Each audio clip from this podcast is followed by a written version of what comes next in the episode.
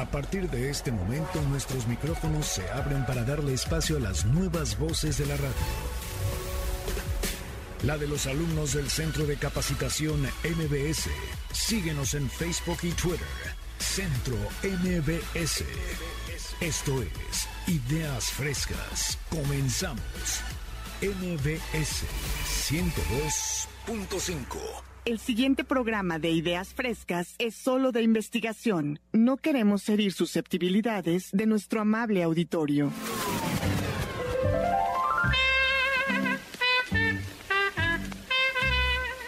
Esto es El Monedero de la Abuela.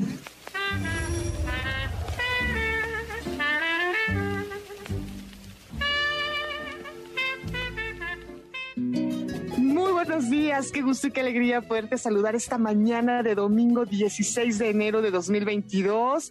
Esto es Ideas Frescas, el programa de las nuevas voces de la radio, de las voces de los alumnos y las alumnas del Centro de Capacitación MBS. Soy Sandra Vázquez y me da mucho gusto saludar a Mike, mi querido Mike García, en esta primera sección. ¿Cómo estás, Mike? Buenos días. Hola Sandra, hola amigos, buenos días, un gusto estar aquí en Ideas Frescas. Platícanos de qué trata tu sección esta mañanita que te toca abrir el programa. No, pues un privilegio, la verdad. Hoy tenemos algo sobre la nueva familia de billetes que, bueno, está lanzando o que ya lanzó el Banco de México. Y la verdad me pareció un tema súper, súper interesante. Si ustedes recordarán, salió el primer billete de esta nueva familia, la familia G, el 27 de agosto de 2018. Ahí apareció el billete de A500, el que sustituyó eh, a Frida Kahlo y Diego Rivera por Benito Juárez y algunas personas se mostraron medias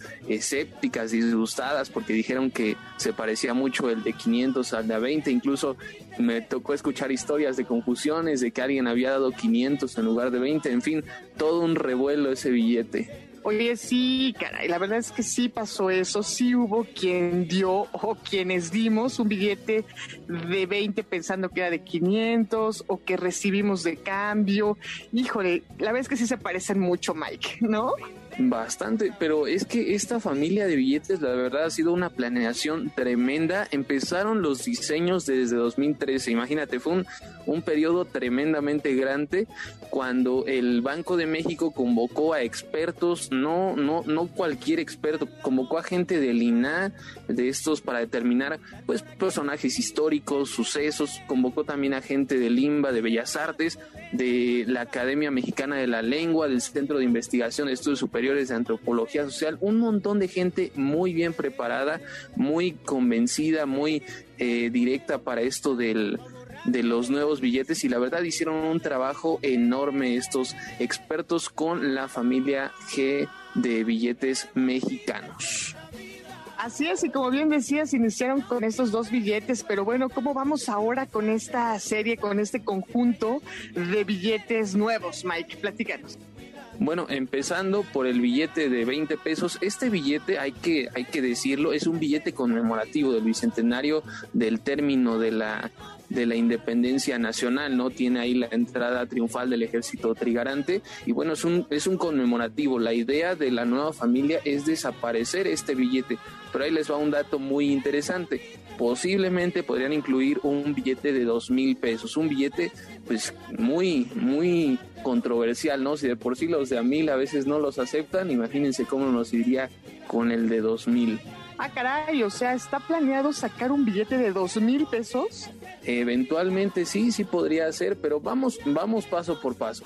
La idea de esta nueva familia de billetes es retratar la historia de México, la biodiversidad, toda esta parte que, que México tiene muy, muy interesante. Realmente estudiándolo bien pareciera que tendríamos un libro de historia muy compacto en nuestros billetes, empezando por el billete de A20 que estaría y que ya está reflejando eh, la parte de que decíamos es un conmemorativo, pero la, la, historia va a empezar en el billete de A50 con el México antiguo, la fundación de Tenochtitlan. Va a tener y tiene ya el ecosistema de ríos, de lagos, el ajolote, una belleza, la verdad, este, este, este billete que aparte innovadoramente es ya vertical. Ah, muy bien. Oye, pues me da gusto porque esto nos habla de la identidad de nuestro pueblo, de la historia.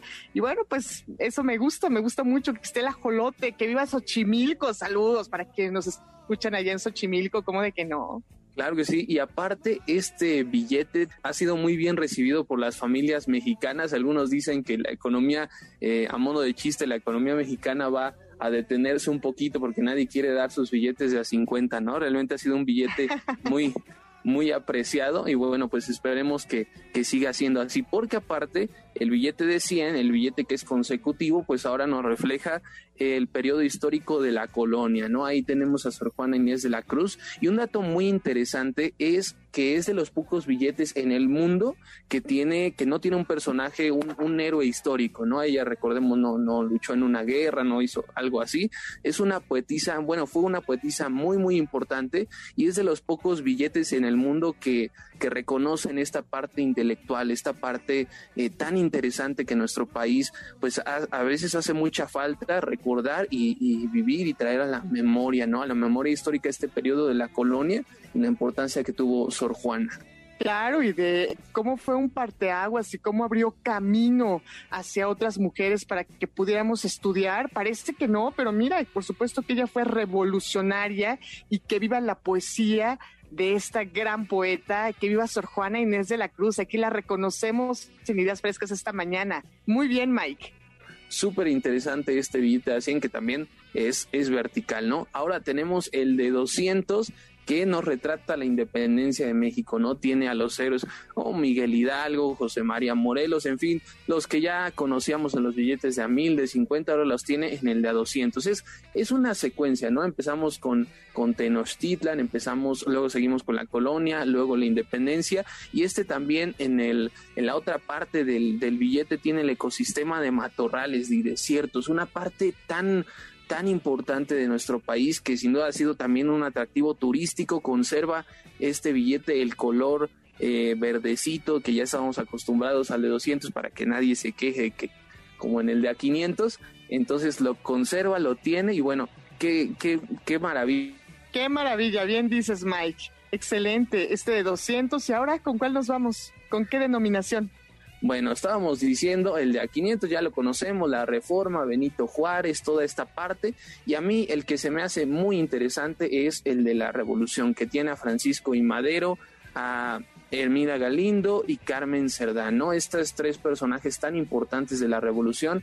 Y esto decíamos es, parece ser el último billete, pero, pero decíamos hace rato, hay el rumor, hay como no tanto el rumor, la posibilidad de que el Banco de México lance también el billete de dos mil pesos. Y este, para sorpresa de todos, tendría pues, lo que ellos llamaron el proceso histórico, el periodo histórico del México contemporáneo, ¿no? Eh, tendría a Octavio Paz y a Rosario Castellanos y en el, en el reverso tendría también el ecosistema de selvas secas, tendría un murciélago, cosas así. No sé, un billete muy, muy atractivo, la verdad. No, pero volvemos a la misma discusión. Imagínate que te den cambio de un billete de dos mil, si de por sí el de 500 ya cuesta. Depende de lo que cobres, de lo que compres o de cuánto te estén cobrando. Pero ya el de mil, bueno, ya es una locura. El de dos mil no me quiero imaginar, Mike. no, pues eso sí, o sea, el diseño a lo mejor se ve bonito, a lo mejor se ve interesante, pero sí, sí costaría mucho trabajo de por sí, como dices, ¿no? En las mañanas o en los días de, de quincena finales o principios de los meses son difíciles, que ya nadie tiene cambio, que ya el de 500 como que no lo quieren, como que lo hacen a un lado, pero en fin, pues cosa de ver cómo se va desarrollando la economía mexicana, ¿no? Y realmente que, que me, me, gusta mucho este tema de los de la nueva familia de billetes porque como decíamos retrata este estos periodos históricos esta historia de México y la verdad es que el Banco de México siempre se ha, se ha caracterizado por tener muy buenas ideas en, en cuanto a los billetes, ¿no? También tenemos la serie de monedas de 20 pesos que ya después tendremos tiempo de hablar de eso y las monedas conmemorativas que salieron en 2008 y 2010 del centenario y del bicentenario de la independencia y revolución, en fin, unas ideas muy, muy grandes, muy padres para los coleccionistas, para todo el mexicano que quiere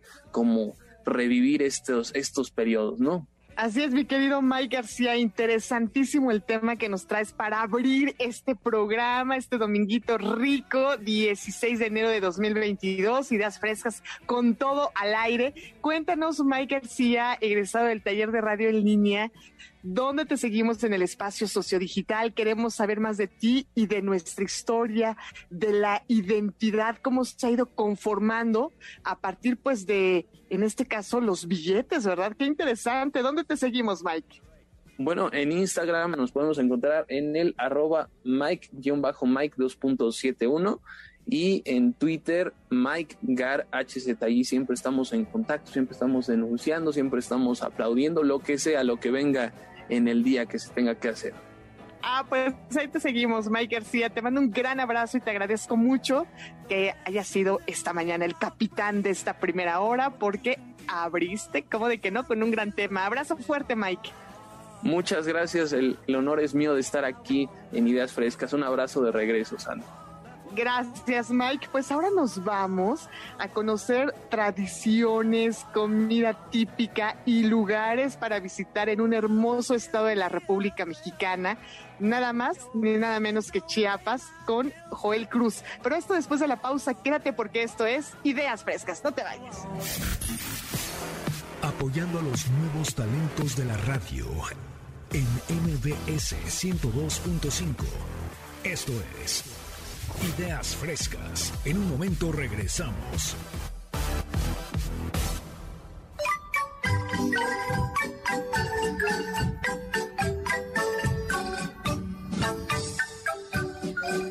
Aquí, donde México empieza, donde se conjugan bosques, montañas, praderas y selva, donde el trinar de las aves se mezcla con el sonido de la marimba los ríos y afluentes se juntan para formar las más bellas y exóticas cascadas, donde las tradiciones y costumbres se conservan aún. La tierra del Soque, Celtal y Chol, aquí donde yace Pacal, donde se encuentran Palenque, Bonampagui y Axilán, entre lo bello y lo mágico, entre lo mágico y México. Desde Chiapas iniciamos un recorrido informativo musical.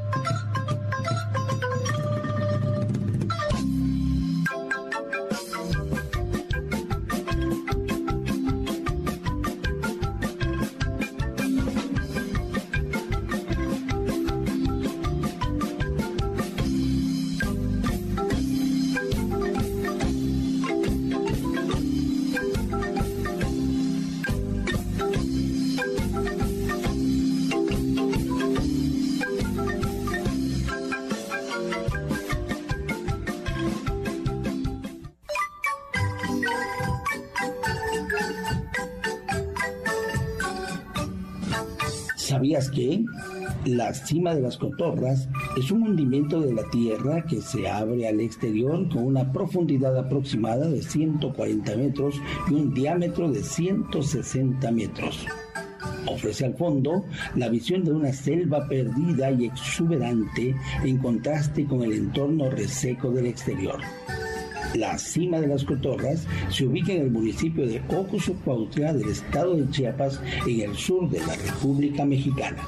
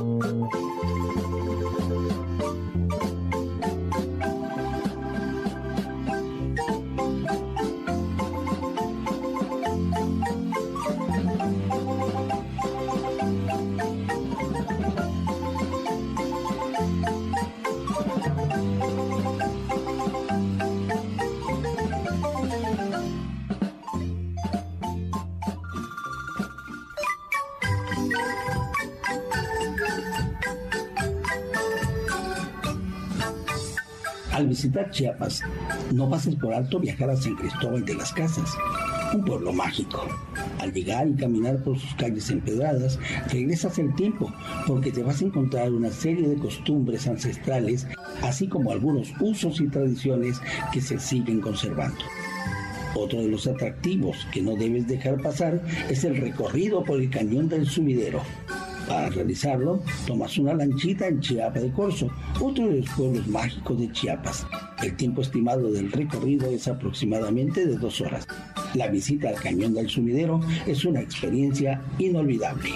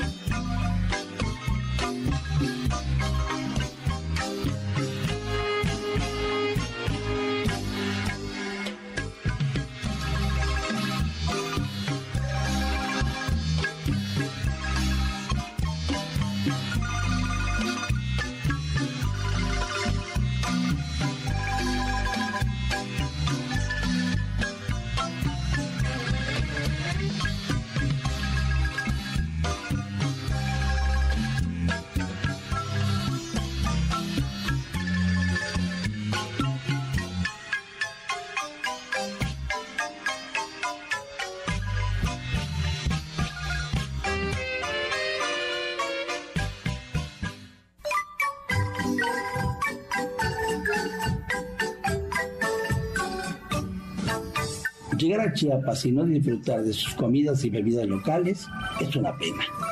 Para esto, en Tuxtla Gutiérrez, Chiapa de Corzo, Teopisca, Comitán, entre otros pueblos, existen restaurantes especializados en la comida regional como cochito al horno, tasajo con pepita, chipilín con bolita, ah, los ricos tamales chiapanecos, los hay de cambray y albasanta, de bola, de chipilín, toropinto, y el tradicional picte de elote. Dentro de las bebidas tradicionales tenemos el pozol, una mezcla de maíz, cacao y canela, el tascalate, una bebida muy refrescante.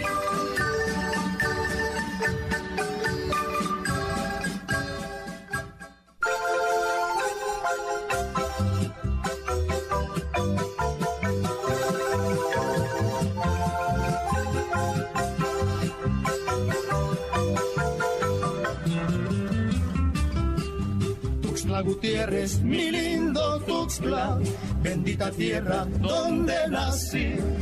Vengo a ofrendarte mi pensamiento y mis cantares que son para ti.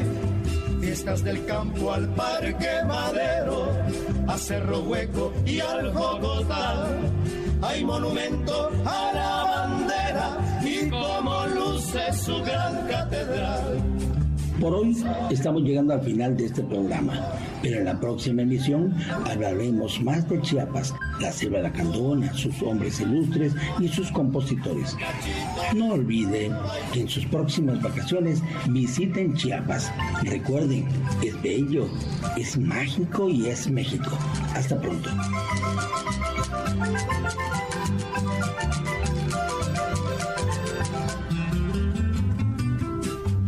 El colorido de las camisas realzan la gracia de tu mujer. Mujer galana que llega a misa, que va deprisa a buscar su querer. El comiteco cura una herida, menos la herida del puñalón. Pero si buscan mujeres sufridas, Chiapas responde con el corazón. Soy buen y en donde quiera lo puedo demostrar. Por si acaso dudan, hasta el cachito les puedo bailar.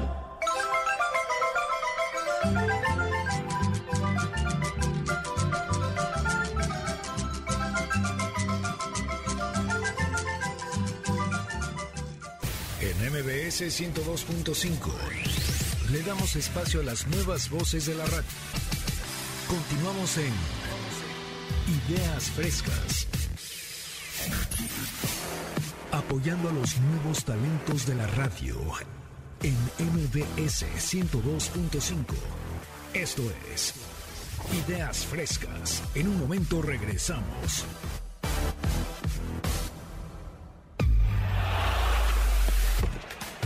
Estos son los deportes en Ideas Frescas.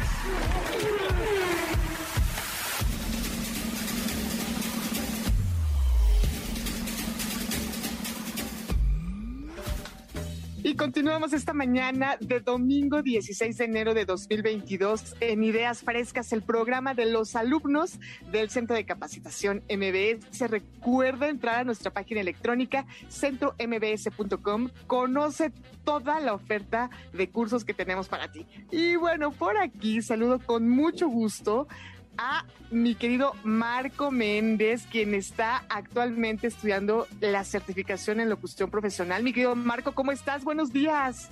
Muy buenos días, Sandra, con el placer de saludarte y un gusto volver a estar aquí en tu programa. Es nuestro programa, ¿eh? que quede claro, es tu programa, es de todos y todas. Marco, y ahora te toca dar los deportes, ¿no?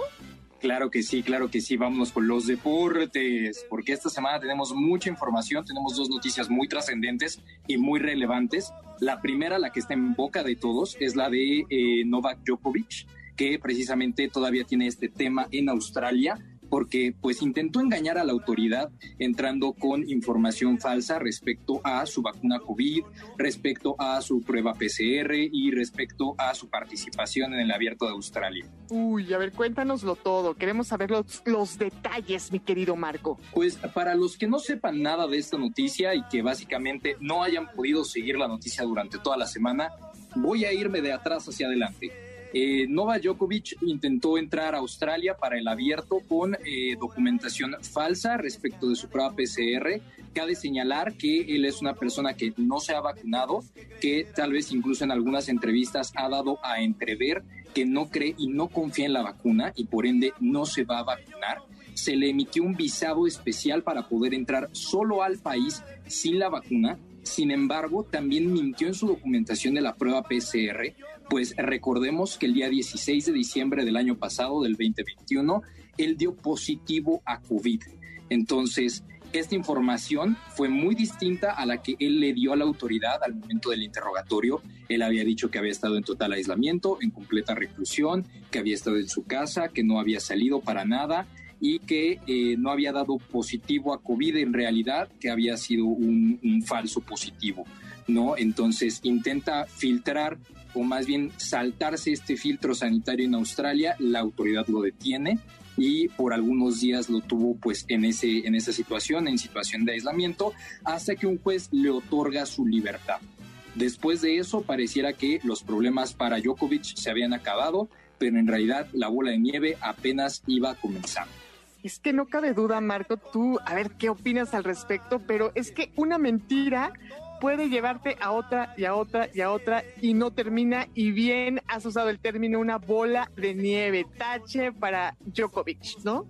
Pues es que en realidad eh, Djokovic terminó eh, pisándose a sí mismo porque al final del día tuvo que ir confesando información y al final del día los medios, los medios ya no ocultan nada. Eh, básicamente después de que le dan su pase a Australia, pues eh, empiezan a investigar sus redes sociales, ¿no? Y resulta ser que Djokovic había mentido no solamente en su prueba, sino que también había mentido en que había estado en total aislamiento. Eh, después de que da positivo el día 16 de diciembre, se tiene documentado que el día 17 de diciembre él acudió a una entrevista y dijo básicamente Djokovic que se había sentido presionado por eh, cumplir con este compromiso laboral y para no dejar colgado al periodista, pero que en todo momento había utilizado mascarilla, excepto para las fotografías. Y también se le vio en un evento para jóvenes, eh, precisamente después de haber dado positivo a COVID, se le ve en este evento, en sus redes sociales suben las fotografías y Djokovic en este momento no tiene más que aceptar que sí, en efecto, eh, no estuvo en aislamiento, que en efecto estuvo en eventos sociales, aun cuando había dado positivo a COVID. Para él se le hizo fácil el acudir a los eventos en mascarilla, consideró que de esa manera él podía tener protegida a la gente. Sin embargo, pues una completa irresponsabilidad por parte de Djokovic, que en realidad no sabemos en qué va a parar esta tragicomedia para el tenista número uno del mundo. bien dices, tache, irresponsable, mentiroso y bueno, vamos a ver exactamente cuál es el final. Oye, ¿y qué otro tema nos traes para esta sección de deportes, Marco? Pues bueno, eh, para los que ya recibimos la quincena y a los que nos sobró un poquito de ahorradito del aguinaldo y también con lo que terminamos de completar de la quincena, para los que nos gusta la NFL, para los que nos gusta el fútbol americano, ¿cuántos de nosotros no hemos soñado en poder acudir al máximo evento del fútbol americano, al Super Tazón, al Super Bowl en vivo? Pues, no, pues que nos cuenten, ¿no? Marco en las redes sociales, que nos digan cuántas personas no han soñado con ir a ese evento. Que nos manden un tweet, como ves, a arroba centro MBS.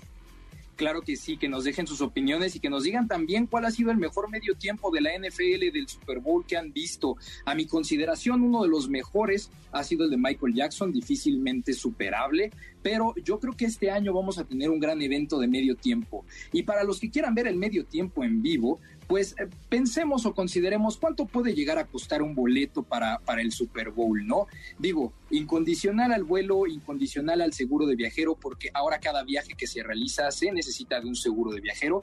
Eh, precisamente por esta cuestión de COVID no sabemos qué va a pasar, pero los que sí saben qué va a pasar son todos los directivos de la NFL, porque precisamente han publicado que el día antes de San Valentín, el 13 de febrero, saldrán a la venta por completo todos los boletos para el Super Bowl que se llevará a cabo este año en Los Ángeles. Y eh, en esta ocasión los directivos llegaron a un acuerdo para que el tazón tenga un precio mínimo de 154 mil pesos en boleto general, ahí nada más, y que puede llegar hasta los 2.150.000 pesos en zonas de VIP, ¿no? Pero no se podrá comprar una sola entrada para los que pensaban ir solos. Es decir, que en caso de que quieras participar de este evento histórico, pues deberás comprar al menos dos pases y deberán ser estos del mismo valor. ¿Qué tal? Oye, carísimo, ¿no? Si está impagable, Marco, a menos que seas multimillonario. Pues yo creo que ni los multimillonarios estarían pagando un evento tan caro como lo es el Super Bowl. En realidad, comercialmente es uno de los grandes eventos que más vende a nivel mundial porque su alcance pues es ese, es mundial. Cualquier persona pagaría por tener 30 segundos de espacio en el Super Bowl. Como ya les mencionaba antes, uno de los eventos más importantes y donde más se comercializa es el medio tiempo del Super Bowl y yo creo que los directivos de la NFL lo tienen clarísimo por eso están haciendo su agosto con esta situación de vender boletos desde 154 mil pesos mexicanos. Y solamente les hablo del boleto de entrada. No les hablo de hospedaje, no les hablo de viajes, no les hablo de seguro de viajero. Todo eso se lo tienen que ir sumando a su pequeño viaje de fin de semana para ir a este evento de nivel mundial hay que ir ahorrando, ¿verdad? Si quieren conquistar a la pareja este próximo 14 de febrero, un boletito, ¿no? Para ir al Super Bowl. Mira, por aquí dice Oscar que qué tal el medio tiempo de J. Lo que nos impactó a todas las personas. ¿Estás de acuerdo, Marco? Claro que sí, la verdad es que J-Lo también ha tenido uno de los grandes eventos. A mí personalmente, uno de los que más me gustó también que tuve la oportunidad de ver, no en vivo, pero sí por la televisión, fue el de los Black Eyed Peas. La verdad es que me sorprendió en aquel entonces los juegos de luces y sonidos que llevaron a cabo. Y sí, para todas las personas que deseen declarar su amor este 14 de febrero, pues un boletito para la NFL, yo creo que es prueba de amor suficiente, ¿no? Y, y cabe señalar que, pues, todos estos, todos estos costos, como ya bien les mencionaba, pues son por dos, ¿no? Porque tienes que considerar que es vuelo para dos, es entrada para dos, es comida para dos y pues es un bonito viaje de San Valentín. Un poco caro, ¿verdad? Un poco ostentoso, un poco impagable, pero mira, se vale soñar. ¿Quién dice que no? En una de esas se arma la vaquita y ¿cómo de que no? ¿Nos vamos al Super Bowl? Claro que sí, claro que sí. Ahí con, con los pesitos que nos sobraron entre aguinaldo y la quincena que acaba de caer, yo creo que sería suficiente para, para comprarnos un boleto general. Oye, Marco, ¿dónde te seguimos en el espacio digital? ¿Cuáles son tus cuentas, tus redes? Queremos saber más de todo lo que publicas por allá. A mí me pueden seguir, estoy muy activo en Instagram, en arroba marco-mndz. Marco es con A, Marco-MNDZ. Ahí vamos a estar publicando información de la NFL, vamos a seguir el caso Djokovic, también vamos a estar analizando algunas cuestiones financieras, entre muchas otras cosas. Oye, y tomando como punto de partida este caso que ya nos has descrito, yo creo que vale la pena seguir insistiendo en que hay que cuidarnos, hay que usar cubrebocas, hay que tener sana distancia, hay que usar gel antibacterial y no hay que mentir. O sea, realmente está en riesgo la salud de todos y todas. Si te cuidas tú, nos cuidamos todos. ¿Estás de acuerdo conmigo, Marco? Claro que sí, mi querida Sandra. En este momento es cuando menos tenemos que bajar la guardia, más cuando hay esta variante de Omicron y las otras variantes que puedan llegar, llegar a existir, tenemos que estar muy al pendiente. Es momento para usar gel antibacterial, para seguir con el cubrebocas, la distancia social. Por favor, evitemos a toda costa, no seamos como Djokovic, no vayamos a eventos sociales.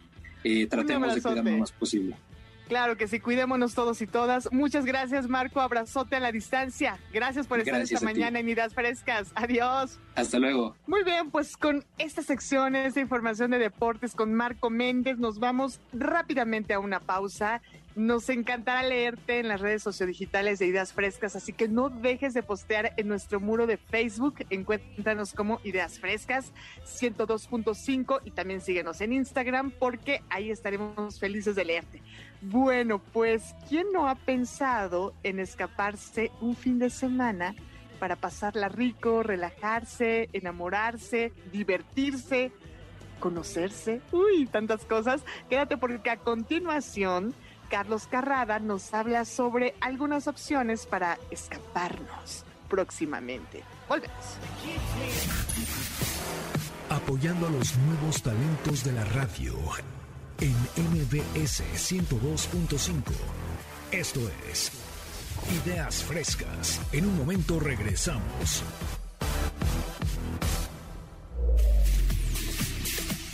Bienvenidos a Agenda MBS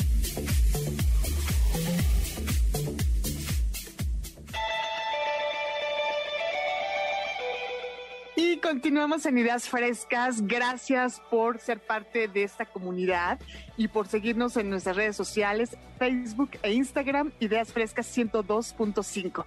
Y ahora les presento a Carlos Carrada, quien trae para nosotros una opción buenísima para escaparnos de fin de semana. Carlos, ¿cómo estás? Buen día. Hola Sandy, muy buenos días. Es un placer estar con ustedes en Ideas Frescas nuevamente. Oye, pues me encanta que estés por aquí. Platícanos, ¿de qué va tu sección? Adelante. Bueno, y así es. El día de hoy les hablaré de esas escapadas de fin de semana que nos encantan a todos, ¿no es así? Ay, claro, claro, nos encantan.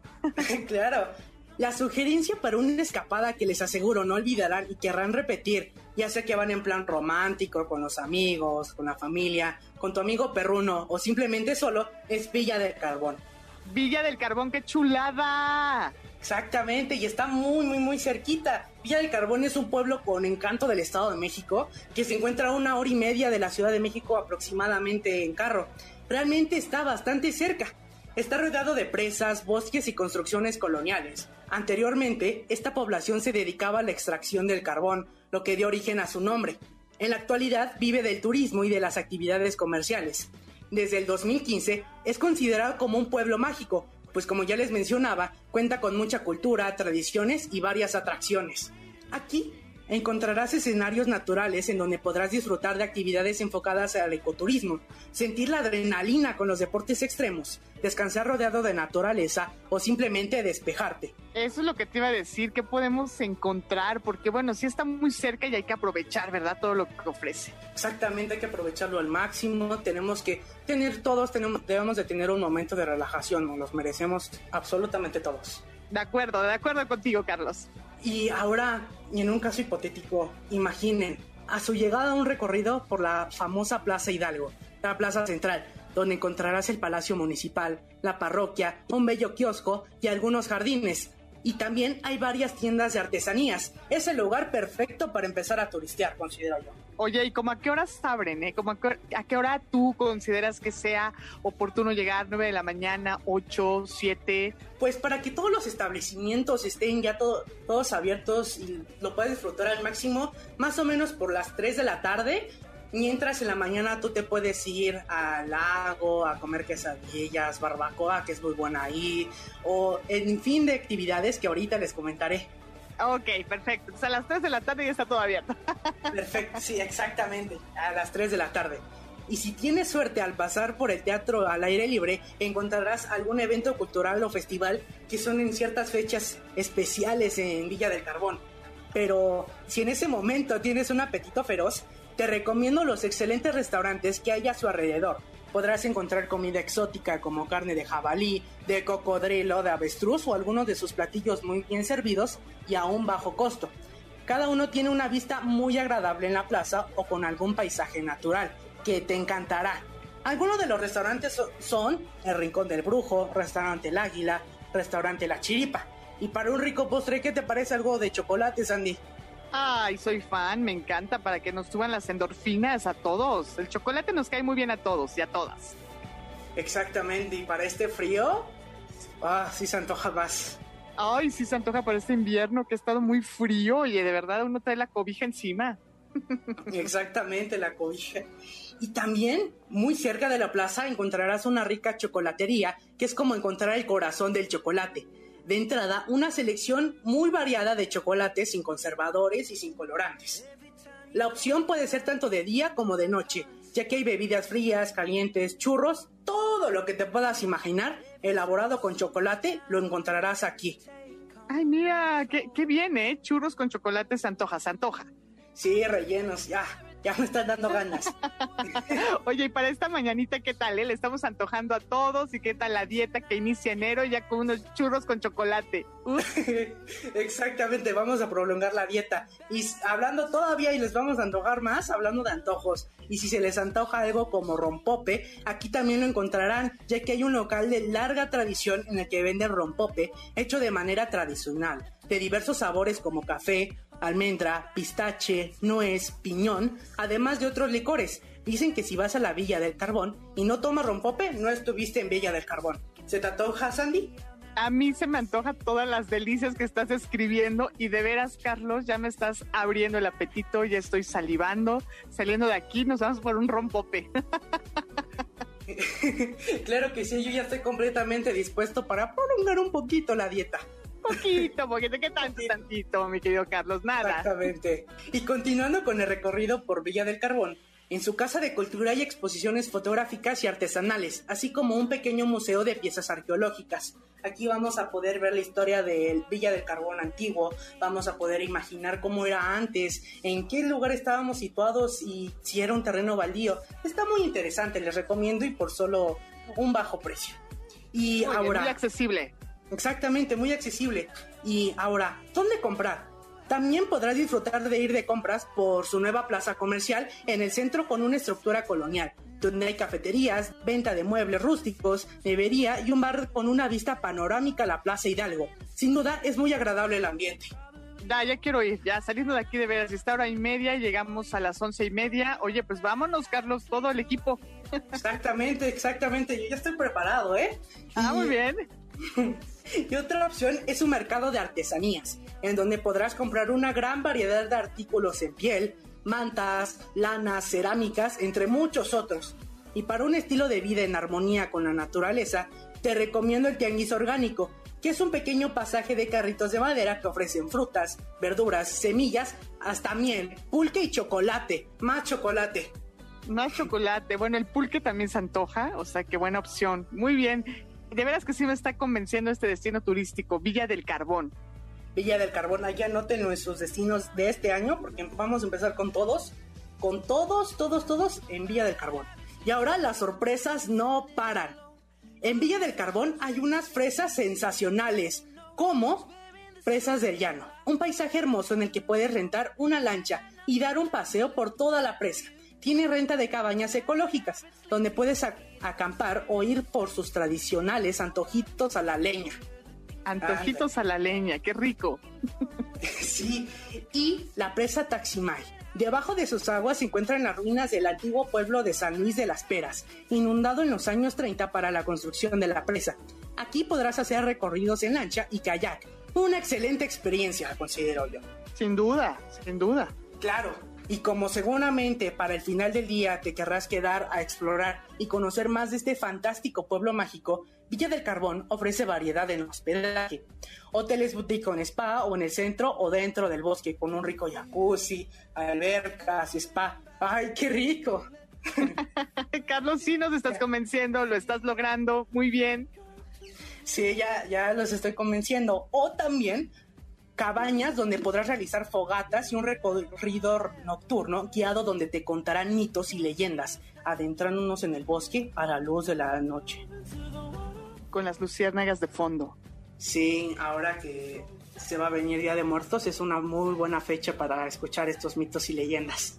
Bueno, así que tú digas, que tú digas que está a la vuelta de la esquina, no, ¿verdad? Pero podemos ir planeando para justo esta temporada de muertos. Mira, buen destino, Día del Carbón. Exactamente. Y hablando de noche, también hay opciones para pasar una velada increíble. Les aconsejo una cena bohemia en una terraza con karaoke y luces de ambientación con vista a la fuente central. Snacks y bebidas en pequeños bares situados alrededor de la Plaza Hidalgo. ¿Qué te parece, Sandy? Creo que terminando el programa voy para allá. Te platicamos, ya tengo deseos, ¿eh? Sí, vámonos, Carlos. Oye, mientras llegamos a Villa del Carbón, que me encantó conocerlo a través de ti, de tu descripción, de tu voz, Cuéntanos dónde te seguimos, Carlos Carrada, el estudiante más joven del Centro de Capacitación MBS, con una gran vocación, sin lugar a dudas, por la comunicación. ¿Dónde te seguimos en el espacio digital, Carlos? Muchísimas gracias. Tanto en Instagram como en TikTok me pueden seguir como arroba carlos-carrada. Ahí estoy subiendo un contenido variado sobre viajes, museos, también sobre cine y les recomiendo muchísimo este contenido. Oye, ¿cuántos años tienes, Carlos, ya para cerrar y despedirnos? 14 años. Ya, 14 años y ya está capacitándose en los cursos que ofrece justamente el Centro de Capacitación MBS y como pueden notar lo hace muy bien. Te felicito Carlos, gracias por estar aquí, gracias por sumarte y por ser una de las nuevas voces de la radio. Abrazo fuerte. Hasta luego, muchísimas gracias.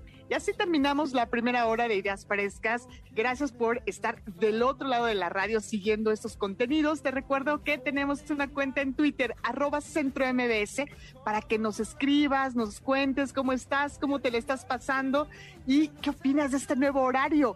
Domingos de 8 a 10 de la mañana. Ideas Frescas, el programa del Centro de Capacitación MBS. Vamos a una pausa y regresamos. A partir de este momento nuestros micrófonos se abren para darle espacio a las nuevas voces de la radio. La de los alumnos del Centro de Capacitación MBS. Síguenos en Facebook y Twitter. Centro MBS. Esto es Ideas Frescas. Comenzamos. MBS 102.5 el siguiente programa de Ideas Frescas es solo de investigación. No queremos herir susceptibilidades de nuestro amable auditorio. Confesiones médicas. Develando los secretos de tu salud.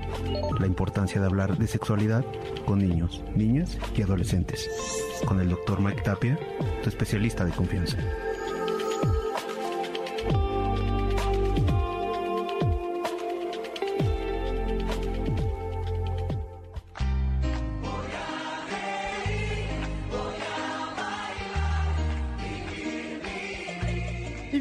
Esta segunda hora de Ideas Frescas, el programa del Centro de Capacitación MBS, de las nuevas voces de la radio, las voces de los alumnos y las alumnas del Centro de Capacitación MBS. Soy Sandra Vázquez, gracias por tu escucha. Y bueno, saludo con mucho gusto esta mañana al doctor Mike Tapia, quien es especialista en medicina fetal y es alumno de la certificación en locución profesional. Y es esta mañana aquí para todos y todas. ¿Cómo estás, Mike? Qué gusto saludarte. Buenos días. Buenos días, mi querida maestra Sandra. Es un honor estar nuevamente aquí. Embarazo saludable, maestra. Es el tema de hoy. Me encanta porque bueno, el embarazo es un, un, proceso, una etapa en la vida de las mujeres que qué mejor que llevarlo de manera saludable, sin estrés y con mucha armonía, Mike. ¿Y quién mejor que tú que te digas precisamente a, a esto, a llevar embarazos saludables, para que nos cuentes un poquito al respecto? Muy bien, vamos a partir porque sabemos que este es un programa familiar. ¿Qué es el embarazo? El embarazo es el estado fisiológico de una mujer que comienza con la concepción del feto y continúa con su desarrollo del bebé Obviamente nos escuchan muchos papás, muchas parejas, muchos abuelitos, tíos, en donde todos tienen que tener la información muy clara. ¿Cuánto tiempo dura este embarazo? 40 semanas. En días, 280 días aproximadamente. En meses. Nueve meses. Eso es todo. muy bien. Nueve meses. ¿Cuáles son las pruebas que tenemos que tener conscientes todos, en especial las mujeres jóvenes? Pues todo mundo sabe que hay pruebas de embarazo caseras y estas caseras pues las venden en la farmacia.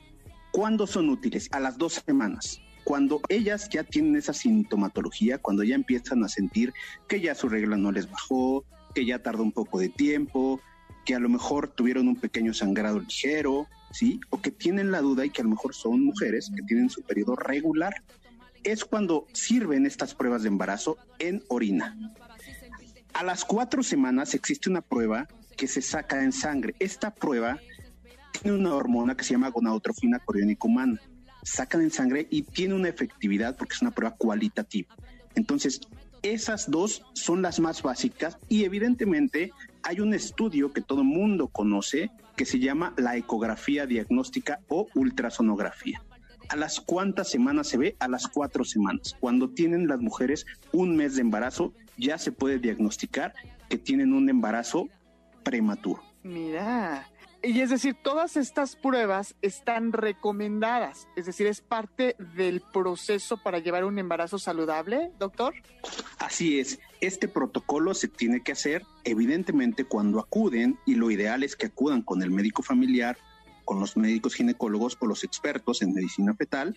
Les van a pedir este, este, estas dos pruebas, la prueba en sangre de gonadotrofina coriónica humana y evidentemente les van a pedir un ultrasonido. Lo ideal es que estos ultrasonidos sean ultrasonidos transvaginales, pero también se puede diagnosticar de una forma pélvica. Tienen que tomar agüita, un litro y medio a dos litros de agua para que la vejiga cubra como una especie de ventana y se pueda bajar el útero para poder ver ese producto. Así le llamamos los especialistas producto, pero en realidad es un bebé que está en formación. Claro, claro, perfecto. Ya estamos tomando nota, Mike tomando la nota, ¿cuáles son las causas más importantes que tenemos que tener en cuenta? Pues no estar cerca de fumadores o, si la persona fuma, pues evidentemente lo tiene que dejar, no puede ingerir bebidas alcohólicas, no puede ingerir sustancias nocivas, ¿sí? Y tiene que disminuir la cantidad excesiva de azúcares, azúcares, miel, chocolate, porque esto va a ocasionar que haya una hiperestimulación. Algo bien importante que siempre me preguntan las pacientes jóvenes y también jóvenes adultas. ¿Se puede tener vida sexual, doctor, cuando estoy embarazada o cuando ya me diagnosticaron un embarazo? Sí se puede tener vida sexual y es parte importante de las emociones con la pareja. ¿Por qué? Porque el producto, el bebé, va a recibir todo ese amor constante. Aunque se escuche chistoso, pero así es. ¿Qué es lo que sucede? Cuando en la primer consulta que tenemos, el médico diagnostica que puede haber un tipo de infección vulvovaginal o vaginal, evidentemente va a haber una restricción. Pero si no la hay, no hay ningún inconveniente. Claro, y en el caso de haberla, pues se trata, ¿verdad? Es importante tratar las infecciones a lo largo del embarazo. Así es, es demasiado importante y el médico va a determinar si en algún momento va a tener esa restricción. Muy bien. ¿Qué otra cosa tenemos que saber? ¿qué, ¿Qué es lo más importante? La alimentación. La alimentación por lo general todas las abuelitas nos dicen, es que mijita, por favor, necesitas comer más porque si no ese niño va a salir muy desnutrido. No es la cantidad, sino es la calidad que estamos comiendo. Lo ideal es que sean dos alimentos saludables, concisos, consistentes durante el día y que pueden ser de tres a cuatro colaciones cada cuánto, cada cuánto se tiene que, tiene que ingerir alimentos este, estas pacientes, por lo menos cada tres horas. Y además, Mike, yo he estado embarazada y da mucha hambre. Realmente da mucha hambre. Y ya no se diga ya cuando viene el periodo de lactancia que nació el bebé. Bueno, no te quiero platicar el hambre que nos da a las mujeres. Por supuesto, otra cosa que nos preguntan muy seguido es, Doctor, ¿puedo hacer ejercicio? Si no hay ninguna contraindicación, es lo ideal para que el piso pélvico se fortalezca. Y la, restricción de ejercicio, al contrario, va a fortalecer en un embarazo y un parto normal. Eso es lo que tenemos que saber. Pueden viajar, por supuesto que pueden viajar, pueden tomar autobús, pueden viajar en coche, pueden viajar en avión, siempre y cuando no haya infecciones recurrentes. Eso es lo que se tiene que saber sobre un embarazo saludable hoy en día. Oye, ¿y qué hay de las vitaminas, del ácido fólico, del hierro? Ácido fólico. Por lo general, a, los, a las cuatro semanas se tiene que ingerir una dosis recomendable, una pastilla o dos, dependiendo de la evaluación del ginecólogo. Hoy en día el ácido fólico es muy corrosivo al sistema gástrico. Por lo general se recomienda que lo tomen por la tarde no hay ningún inconveniente y tiene que hacer una ingesta consecutiva durante los primeros tres meses. Hoy en día hay muchas marcas en donde ya contienen diferentes tipos de vitaminas y que contienen ácido fólico. El ácido fólico va a servir para evitar el cierre inadecuado del tubo neural en la espalda, para que esos efectos al momento del desarrollo de su columna no vayan a tener consecuencias. ¿Qué pasa cuando hay agruras en el primer trimestre del embarazo o en todo el embarazo? Que te llevan a, pues desafortunadamente, vomitar, ¿no? Siempre. Sí, durante el periodo del embarazo, de las primeras de cuatro a ocho semanas, esta sensación de náusea puede ir acompañada con vómitos o exceso de salivación. Va a ser de manera normal y se puede tratar sintomatológicamente con algunas sustancias. Estas sustancias por lo general es bonadoxina, son gotitas y va a disminuir este exceso de náuseas. En algunos casos, si el médico tiene la evaluación adecuada y la paciente lo tolera, se pueden recetar algunos, algunos medicamentos en geles para disminuir esa hiperacidez.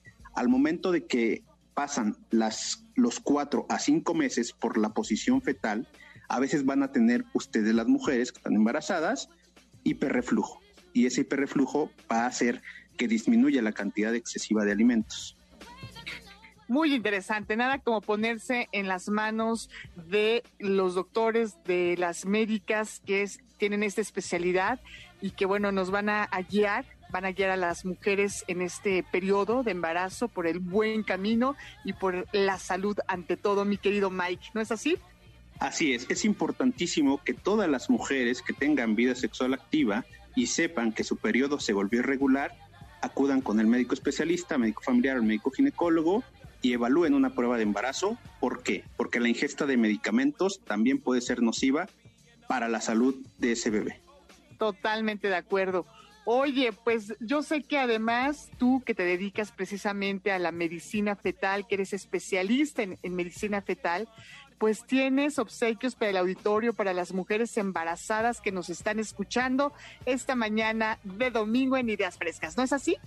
Así es estamos muy contentos porque el grupo de médicos en donde estoy somos demasiado amistosos, demasiado altruistas y vamos a regalar 50 evaluaciones ecográficas para todas esas mujeres que realmente lo necesiten sin ningún costo y para que todos ustedes, papás, vivan esa experiencia emocional de qué es la ecografía con emociones. ¿Y qué es, Mike? Cuéntanos para quienes no, no estemos muy en, la cancha de esto de las ecografías.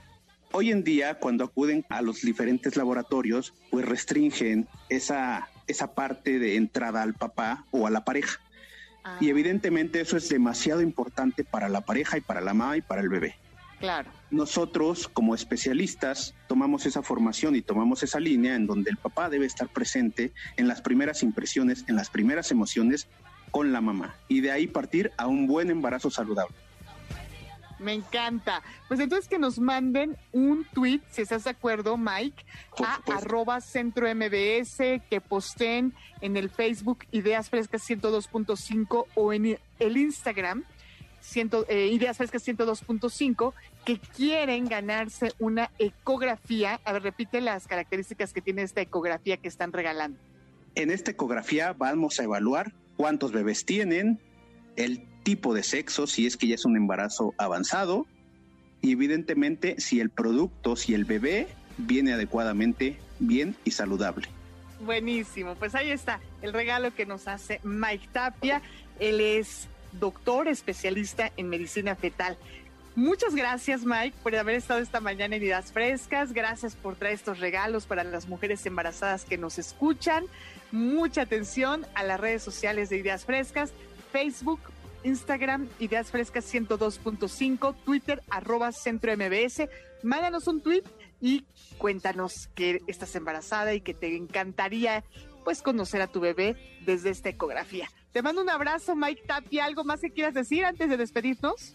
Pues tengan todos un buen inicio, un buen domingo y las mujeres se tienen que cuidar para que tengan un excelente embarazo saludable junto con sus parejas. Las emociones son lo más importante. Muchísimas gracias. Gracias a ti, Mike. Qué importante sonreír, comer bien, descansar, tomar agua. Y bueno, qué mejor que ponerse en las manos de los especialistas y acompañarse de los mejores. Vámonos con más aquí en Idas Frescas. Hacemos una pausa, pero enseguida no te pierdas a Oscar Dávila, quien nos ha preparado una sección chulísima sobre espectáculos aquí en Idas Frescas. Volvemos. Apoyando a los nuevos talentos de la radio en MBS 102.5. Esto es Ideas Frescas. En un momento regresamos. Y continuamos en Ideas Frescas. Ya ha llegado el momento de presentar a Oscar Dávila, cantante, quien hoy nos ha preparado una sección sensacional sobre espectáculos. Bienvenido, Oscar. Buenos días. ¿Cómo estás? Hola Sandra, buenos días. Pues bien contento de estar aquí nuevamente en Ideas Frescas, compartir con todos ustedes, con toda la gente que nos escucha en esta frita mañana de domingo y con toda la actitud para hablar de uno de los cantantes y artistas más emblemáticos de la historia y de la cultura pop. Hoy vamos a hablar de David Bowie. ¿Cómo ves, Sandra? Me encanta, así que adelante el espacio y el micrófono son tuyos. Bienvenido. Muchas gracias. Pues fíjense que hablar de David Bowie es hablar de la cultura pop mundial.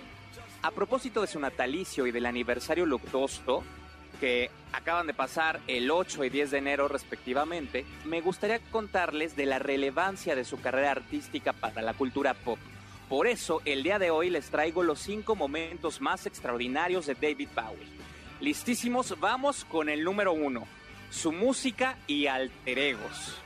Nacido en Brixton, al sur de Londres, David Robert Jones, mejor conocido como David Bowie, fue un artista que se mantuvo relevante durante casi cinco décadas. Su notoriedad y ascenso a la fama comenzó en julio de 1969 gracias a su sencillo Space Oddity, que coincidió con el alunizaje del Apolo 11.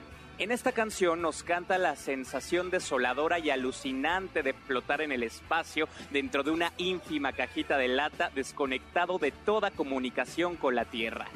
Bowie fue reconocido por los múltiples alter egos que lo acompañarían en cada álbum y presentación de su carrera artística, siendo Ziggy Stardust el más famoso de todos. Como recomendación, vayan a echarse un clavado a su música y a los personajes que se creaban alrededor de él. Vamos con el número 2. ¿Listos? Vamos allá. Vamos allá, listísimos. Su estilo, teatralidad y androginia. En palabras del mismo Bowie, él siempre buscó teatralidad en todos sus espectáculos, acompañando sus canciones de grandes looks, también influenciados por otros artistas de la época como Warhol. ¿Quién no recuerda el característico cabello naranja, el maquillaje de rayo en el rostro y el traje azul cielo? Su estilo fue evolucionando con cada alter ego y época. En sus inicios, considerado un ente andrógino o no binario, como decimos ahora, fue adaptando un estilo más relajado y neutro con la edad y hubo un tiempo en que se retiró a un templo budista donde llegó a considerar volverse monje. Ahí su música y espectáculos fueron evolucionando y a pesar de eso siempre se mantuvo fiel a su singular concepto. ¿Te imaginas, Sandra, si hubiera dejado la música David Bowie para realmente convertirse en un monje budista? No, no, no. Nos hubiera privado de toda la herencia que tenemos de él. Sí, pero es muy curioso cómo también ese concepto se vio influenciado en sus últimos trabajos. ¿Y qué te parece si nos vamos con el número 3? Adelante, Oscar. Muy bien. Número 3, Bowie y la pintura. Aparte de músico legendario, David Bowie era también un magnífico pintor.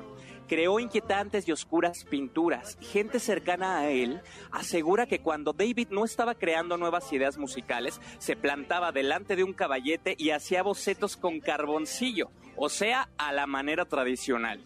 Según expertos en la materia, sus obras tuvieron gran influencia del expresionismo alemán y de artistas como Kirchner, Noll, Jaulensky y Basquiat, llegando incluso a aparecer obras robadas, que en palabras del mismo Bowie diría, soy un elegante ladrón. Interesante, potente y expresiva, la obra pictórica de Bowie es otra misteriosa faceta de su monumental legado. Si no conocen su obra pictórica, bueno, basta con que se metan al Google, busquen pinturas de David Bowie y van a quedar fascinados con este arte que también nos dejó el maravilloso David Bowie. ¿Cómo ves, Sandra? Ah, no, me encanta, me encanta. Y sí, hay que buscar esas pinturas muy interesantes, conocer otra faceta del artista. Completamente. Y conociendo otras facetas, vámonos al número 4, hablar de su faceta actoral. David también incursionó en el mundo del cine. Protagonizó la película The Man Who Fell to Earth, estrenada en 1976 y dirigida por Nicholas Ray. Narra la historia de un extraterrestre que llega a la Tierra también participó en otras películas como Zoolander, La Última Tentación de Cristo e incluso en doblaje para la película de Bob Esponja.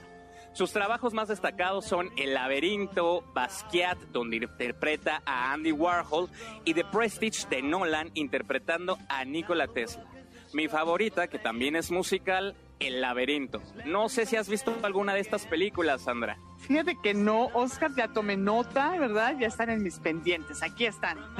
Perfecto, aquí siempre ya saben, difundiendo toda la cultura pop que se pueda para que ustedes también vayan y se echen un clavado a estas maravillosas películas. Y ahora sí, vámonos al último, al número 5, teatro musical. Por último, quiero hablar del último trabajo de David Bowie, el musical y el álbum Lazarus.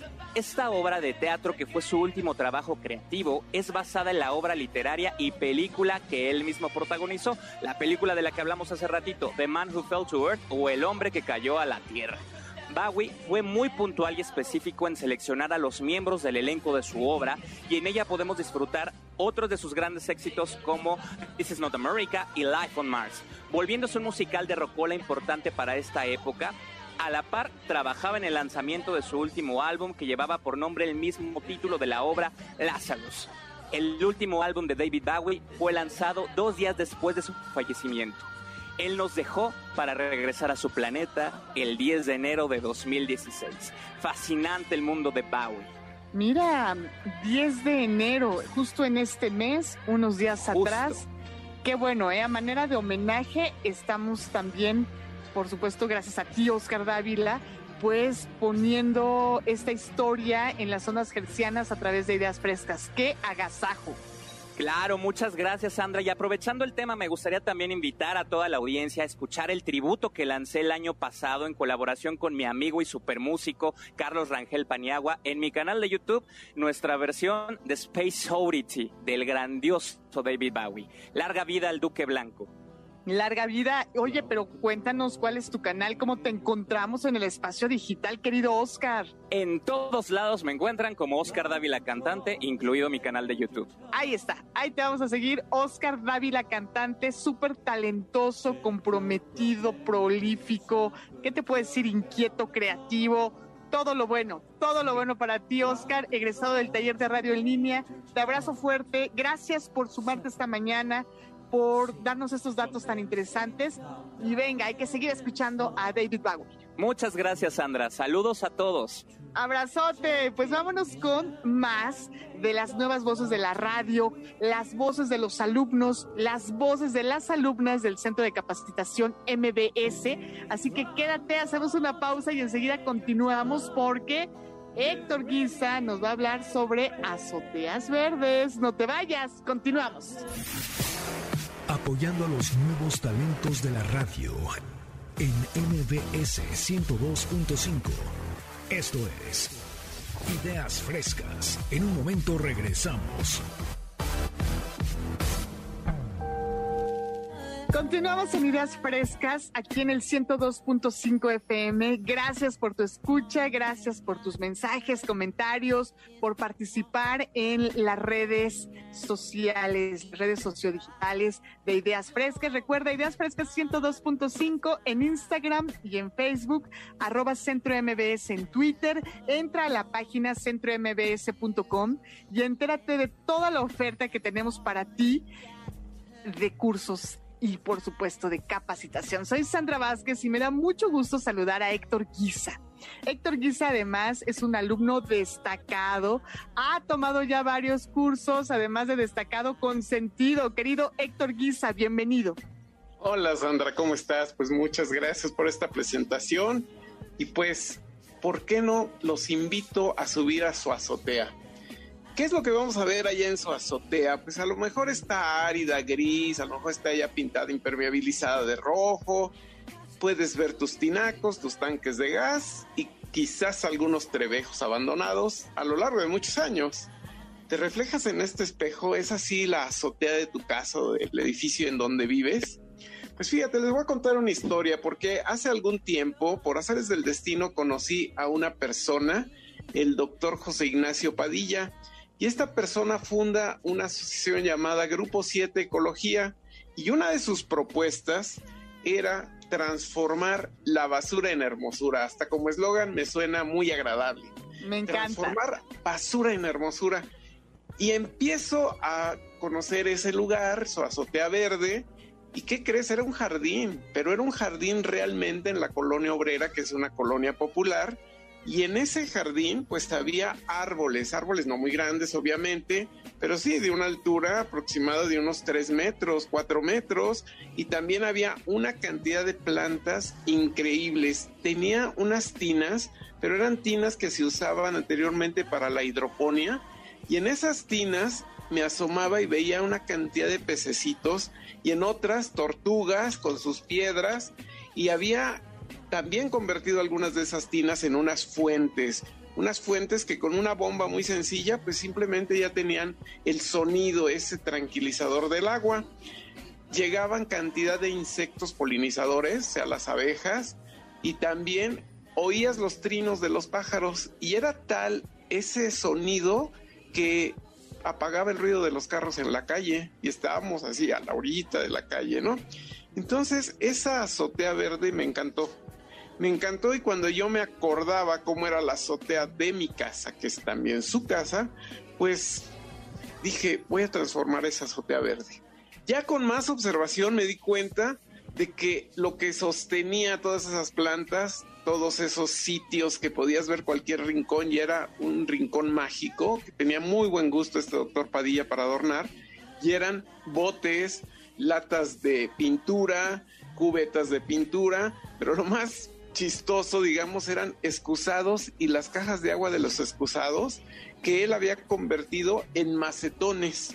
Pero era tal abundancia de tanto verde que se cubrían, entonces tú no veías que era una lata, tú lo que estabas viendo era un jardín en la azotea.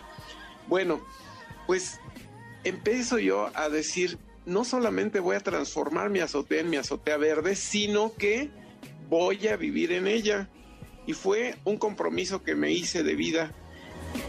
Te voy a platicar algo.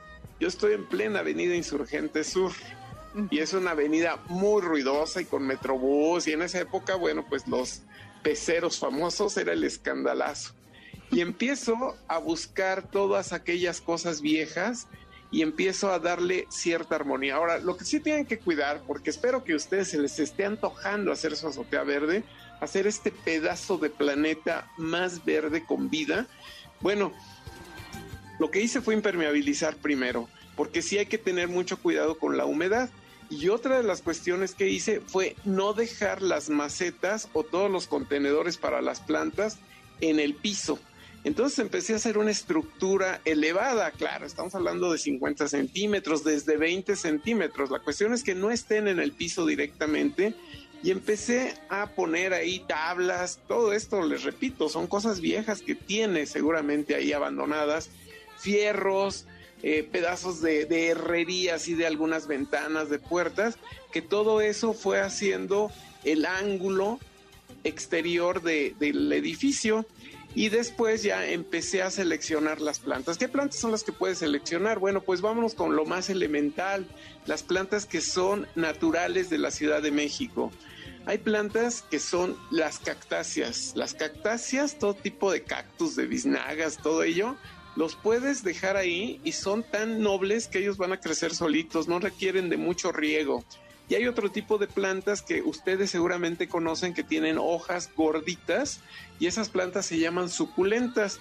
Igual, estas requieren un riego cada 8, cada 15 días y no necesitan de gran atención y tienen una reproducción tan buena que solitas se empiezan a esparcir.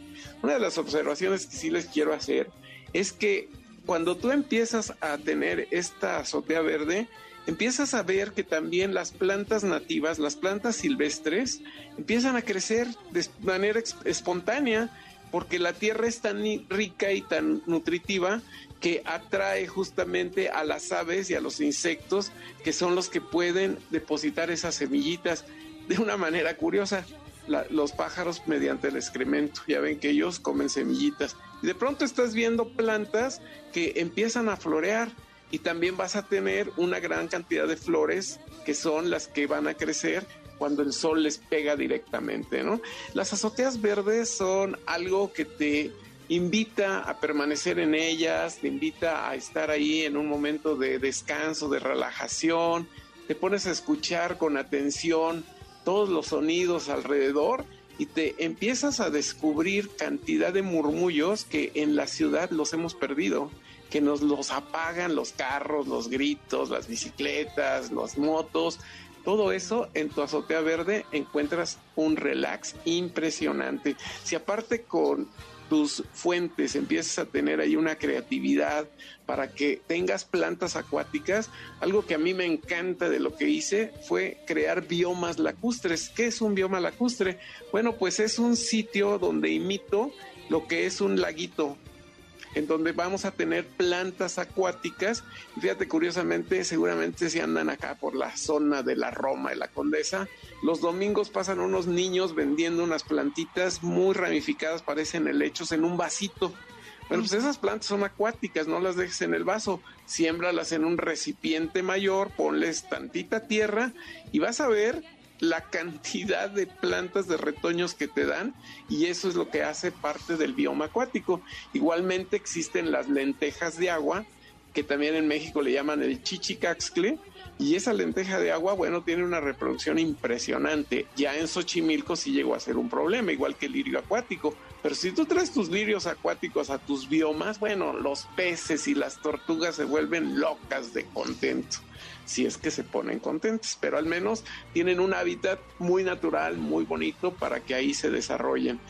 Otra de las cosas que también te brindan las azoteas verdes es que las aves llegan y son capaces de anidar porque encuentran una serie de eh, pequeñas fibritas de las plantas que se van secando y de ahí empiezan a arrancarlas. Muy simpático ver esto, cómo están ahí jaloneándolas, se las llevan a los nidos que los quieren tener cerca porque justamente ahí empieza a haber también una serie de semillas. Si tú se las brindas mejor, pero si no se las brindas, ellos encuentran las semillas de estas hierbas naturales y con eso empiezan a tener su desarrollo. Todo esto que te hablo de plantas y de animales los conocemos como endémicos. ¿Qué quiere decir endémicos? Que son propios de la zona donde estamos nosotros viviendo. Entonces, para ti que nos escuchan en otras latitudes, pues observa la naturaleza porque las plantas y las aves que vas a tener pues son las propias de ese lugar en donde tú resides.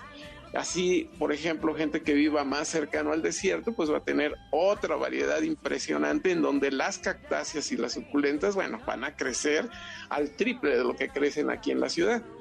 Bueno, pues esas son experiencias que yo les puedo transmitir de una azotea verde. Ahora, ¿qué otra cosa se hace en la azotea verde? Curiosamente, la composta. La composta que debe de ser ya pues un compromiso ecológico de cada uno de nosotros, en lugar de ser productores de basura, puede separar todo lo que son los residuos de cáscaras de verduras, de frutas, todo menos carne, eso sí no, pero todo lo que es incluso el papel, eso lo estoy haciendo en un compostero en donde sembré lombrices. Y las lombrices, bueno, les encanta comer y comer y comer. ¿Y qué crees que te producen las lombrices? Humus. Y ese humus es una tierra súper fértil y también generan un líquido que se ve color cafecito, pero se llama lixiviado y es un abono líquido, pero excelente para todo tipo de plantas. Algún día vi en un almacén comercial un kilo de humus de lombriz y valía más de 100 pesos. Entonces yo tengo una fortuna que me están produciendo mis preciosísimas lombrices y que tengo, bueno, pues una cantidad que, incontable definitivamente. El mantenimiento de tu azotea verde es mínimo.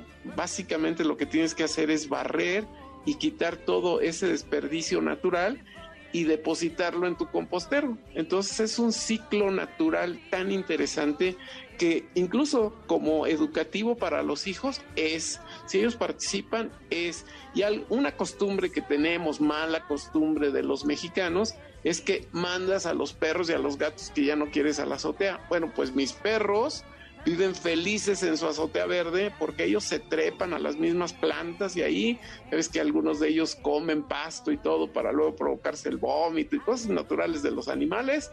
Bueno, pues ellos ahí viven felices porque están en una azotea naturizada. Pues esto es parte de lo que yo les he querido contar a todos ustedes hacerles la invitación, el exhorto para que si no tienes azotea, porque también se puede dar el caso, es una azotea de un edificio y está restringido el paso, tendrás una ventana, tendrás un rincón en casa, tendrás un rincón en el departamento y puedes adquirir una jarrita de cristal. En esa jarra de cristal pon una planta acuática, pon un pez y pon un caracol y estás generando un bioma que si tú te pones a observar la vida natural, empiezas a ver cómo se va desarrollando también una serie de fenómenos biológicos tan, tan bonitos y tan interesantes que todos nos merecemos tener un rincón naturizado verde en nuestra propia casa. me encanta, me encanta, porque nos has descrito un Edén que claro que tenemos que llevar a cabo este consejo de poder construir, de poder remodelar, adaptar, armar, crear en algún espacio, pues justamente un rinconcito natural. Héctor, me encantó el tema, gracias por compartir tu experiencia, gracias por permitirnos imaginar, sentir, casi que oler, ¿no? Este jardín que tienes en casa. Cuéntame, ¿dónde te seguimos en las redes sociodigitales, Héctor? Directamente en Facebook estoy como Héctor Guisa, G-U-I-S-A pues con todo gusto ahí platicaremos de aves, de peces, de tortugas, de reptiles, de perros, de lo que ustedes gusten. Estoy para servirles. Muchas gracias por la invitación a Ideas Frescas. Gracias, Héctor. Y estoy segura que ese jardín te inspiró también para escribir las calaveritas literarias a las cuales convocó el centro de capacitación y que Héctor Guisa ganó. Hay que presumirlo, mi querido Héctor, ¿no es así? Así es, pues sí, es otra de las penas heredadas de mi papá, de mi mamá, que eran periodistas. Y bueno, pues algún día lo vi escribiendo calaveras y dije, oye, qué divertidas son y podemos criticar durísimo y se van a reír de la crítica, ¿no? Y ya que gané un curso, pues feliz. Feliz, feliz Héctor, gracias, abrazo fuerte, gracias por, por ser parte de esta comunidad, de esta familia, la del Centro de Capacitación MBS y por supuesto por ser una de las nuevas voces de la radio. Vamos, si están de acuerdo, a una pausa y regresamos para cerrar con broche de oro con mi querida Mari Carmen Caldelas. Así que no te vayas, esto es Ideas Frescas, volvemos apoyando a los nuevos talentos de la radio en MBS 102.5. Esto es Ideas Frescas. En un momento regresamos. El programa que está usted escuchando es solo de investigación y sin fines de lucro, por lo que las marcas e instituciones aquí mencionadas son solo un referente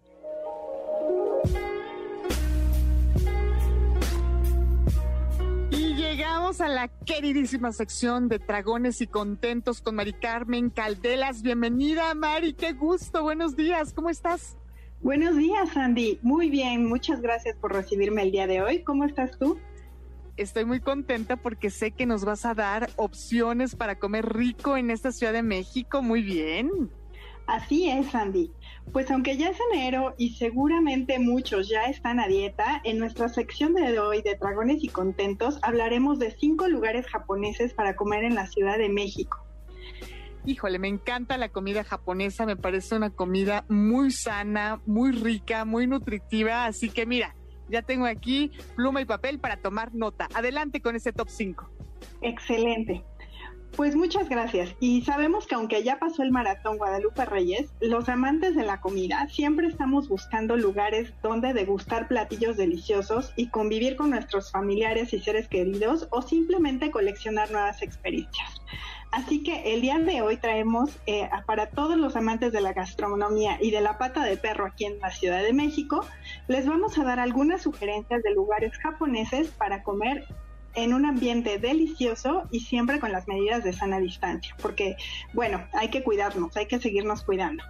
Y vamos a disfrutar en este 2022 ayudando a reactivar a la economía y bueno, también sin tanto impacto engordador, porque como decía Sandy, hay que tener opciones saludables y variadas, ¿no? Claro. Muy bien, pues empezamos. Entonces, en el número 5 tenemos a Sushi Roll. Este restaurante, a pesar de que es una cadena muy comercial y que tiene muchas sucursales en la Ciudad de México, tiene 48 sucursales, así que lo podemos encontrar prácticamente en todos lados, además en algunos estados de la República, pues es una, opción que me parece muy buena para los que se interesan en la comida japonesa, pues es para empezar es muy bueno. La calidad de los alimentos es bastante buena y es muy estándar, algo que si tú vas a un sushi roll incluso en una plaza comercial en el área de comida rápida, te vas a encontrar con una calidad de producto que es bastante buena y muy parecida a la que vas a degustar en cualquier restaurante.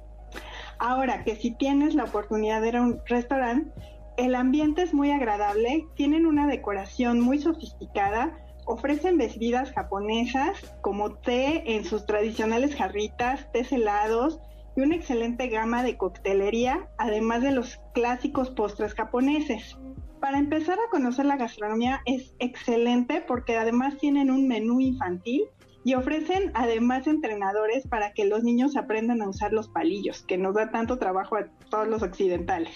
Muy bien, excelente. Bueno, también tenemos en el número 4 a Yamasan Ramen House. Este lugar ya es un lugar más especializado, no es una cadena, es un restaurante pequeño, pero es un excelente lugar para probar el ramen al más puro estilo japonés. Eh, a diferencia de otros restaurantes, no tiene una carta muy variada porque algo que vamos a encontrar en los restaurantes de comida japonés frecuentemente es que la carta es enorme. Generalmente cuando llegas a un lugar ves, híjole, y no sabes qué pedir pero en Yamasan Ramen House se especializan en el ramen. Tiene diferentes tipos, eh, desde los tradicionales japoneses con caldos espesos y cerdo, hasta opciones más ligeras y más adaptadas al paladar mexicano. El servicio de este lugar es muy bueno, tiene un ramen este que incluso está inspirado en la comida mexicana, entonces puedes encontrar opciones o muy tradicionales o opciones pues más, más coloquiales, ¿no? Que nos pueden gustar eh, si no estás tan inmerso en la gastronomía japonesa. Te recomiendo no ir en domingo porque la verdad sí se llena mucho o bien hacer una reservación para que no tengas que esperar mucho tiempo. Y bueno, algo bueno es que han optado por colocar mesas, como muchos lugares en la Ciudad de México, en la banqueta para ampliar el lugar y ofrecer más lugares ventilados y mejorar este tema de la sana distancia, ¿no? Y tienen entradas, a mí me gusta mucho la entrada de col morada encurtida, es súper buena, entonces bueno, tiene una variedad, no solo el ramen, sino que también tiene otras cosillas. Y tengo que decir que lo que más me gusta del ramen de Yamasan es que ofrecen dos tamaños para los que creen que no se llenan con la comida japonesa, bueno, Yamasan viene y nos quita esas ideas de la cabeza porque eh, si ustedes prueban el plato grande van a ver que está bastante llenador. Yo digo, yo a mí me gusta compararlo con el pozole mexicano, porque en serio es una comida completa que incluye carne, verduras, pasta y entonces es muy llenadora. Y aquí no se le antoja una sopa bien calientita ahorita que estamos en invierno. Ay, no, sí, a mí ya se me antojó, ya, ya. Ya lo lograste, María. bueno. bueno, ahí te va la opción número tres. El restaurante Daruma. Este restaurante japonés es un clásico en México, tiene cuatro sucursales en la Ciudad de México y creo que es de los más de más tradición en esta ciudad, de los primeros que se abrieron. Es este es muy querido porque tiene tepanyaki y sushi bar. ¿Esto qué quiere decir? Que es una de las opciones donde te puedes sentar enfrente a la parrilla y estás viendo cómo el chef prepara enfrente a ti los, los alimentos. Entonces, no es solo eh, cuando tú ya comes, pues ya es todo, ya disfrutaste todo el espectáculo que ayuda a abrir el apetito con todos los aromas y pues la vista de los alimentos que es muy atractiva, ¿no? Recuerdo haber ido de niña y pues siempre eh, es un espectáculo, entonces el ambiente de este lugar es bastante familiar.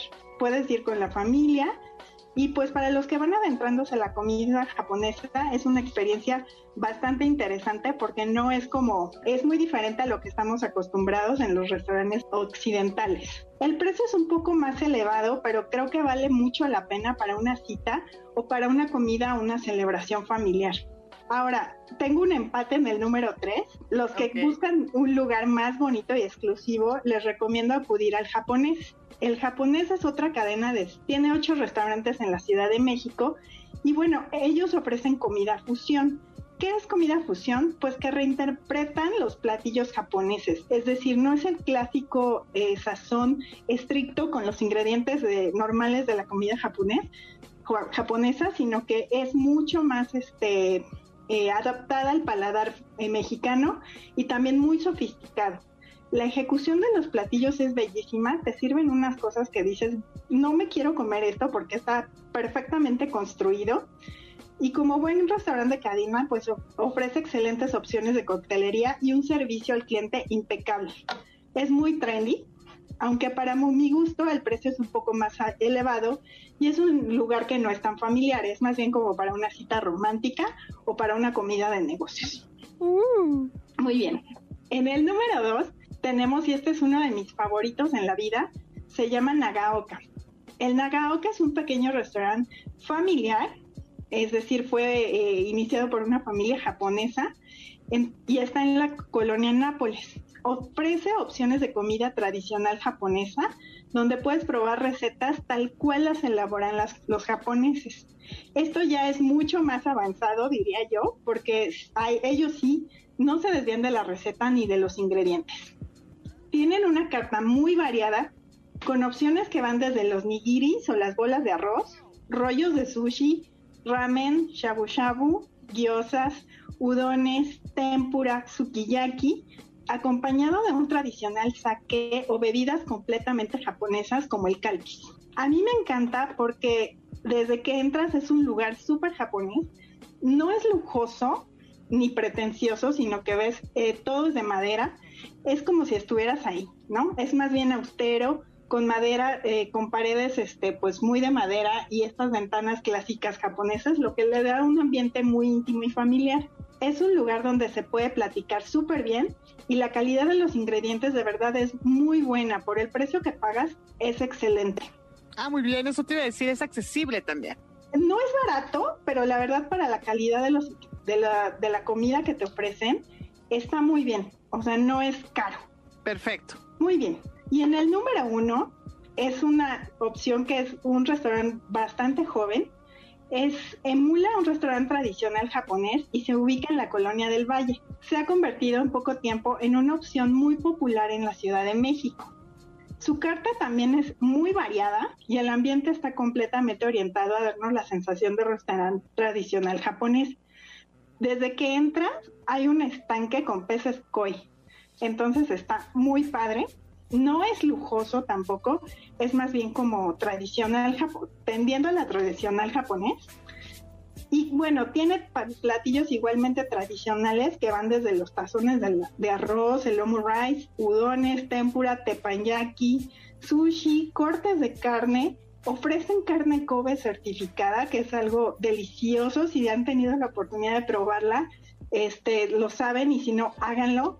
Cortes de atún, sashimi, también tienen platos que se preparan en la mesa, como el sukiyaki, el shabu shabu, también brochetas que te llevan el brasero a la mesa, entonces tienes la oportunidad de estar ahí tomando tus alimentos recién preparados. Y me encantó que ofrecen algo que se llama Kyuniku Shimbiaki, que es un platillo de finas láminas de res que remojas en una salsa semidulce de soya y bueno, lo, lo en el brasero en tu mesa. Es delicioso. Es un restaurante muy interesante si quieres conocer la gastronomía japonesa, pues tienen una ejecución impecable y un servicio espléndido, diría yo. ¿Qué opinas? ¿Cuál se te antojó más, Sandra? Ay, no, a mí todos. A mí me encanta la comida japonesa, como lo dije al inicio, tengo que probar esas opciones que nos has dado hoy, mi querida Mari, pero hay que preguntarle al público qué opina, a cuáles ya ha ido y que cuando vaya también nos cuente, ¿no? ¿Qué tanto les sirvió pues este top 5 de restaurantes de comida japonesa en México? ¿Qué te parece, Mari? Que nos envíen un tweet a arroba centro MBS y que nos cuenten todas sus impresiones. ¿Te late? Sí, por favor, que nos cuenten a cuáles han ido, qué otras opciones nos recomiendan para tomar nota, porque yo soy una apasionada de la comida, entonces también sus recomendaciones nos sirven mucho para conocer más lugares y comentarlos con ustedes, ¿no? Claro que sí, pues muchísimas gracias por esta información. ¿Dónde te seguimos, Mari Carmen Caldelas? ¿Dónde estás en las redes sociodigitales? Queremos saber más de comida y de mucho más. Me encuentran en todas mis redes, en Instagram y en Twitter como Shana Deni o Hanna Deni, se escribe con X, Hanna-Deni. Oye, ¿qué significa? A ver, cuéntanos, ¿qué significa? Es algo bien chistoso, es un nombre otomí que quiere decir flor de luna. Ah, qué lindo, qué lindo. Yo creí que era japonés, fíjate. No, me encantaría, pero también me gusta mucho este todo lo local. Exacto, exacto, perfecto. Oye, pues muchas gracias una vez más por sumarte a esta segunda hora de Ideas Frescas. Llegamos así al final de esta emisión. Quiero agradecerte a ti, Mari Carmen Caldelas, por haberte sumado. También muchas gracias a Héctor Guisa, al doctor Mike Tapia a Oscar Rari, la cantante, gracias a Carlos Carrada, a Marco Méndez, a Joel Cruz, a Mike García, ellos, ellas son las nuevas voces de la radio. Gracias al maestro Roberto López, gracias al maestro Arturo Chávez en la producción. A ambos, hombre, qué lujo tenemos en este programa. Muchas gracias. Gracias allá a Mario Ontiveros en cabina. Soy Sandra Vázquez y te esperamos en la próxima emisión de Ideas Frescas. Recuerda todos los domingos de 8 a 10 de la mañana. Hasta la próxima y feliz domingo. Por hoy, concluimos con nuestras ideas frescas. Los alumnos del Centro de Capacitación MBS los esperan con mucho más el próximo domingo. MBS 102.5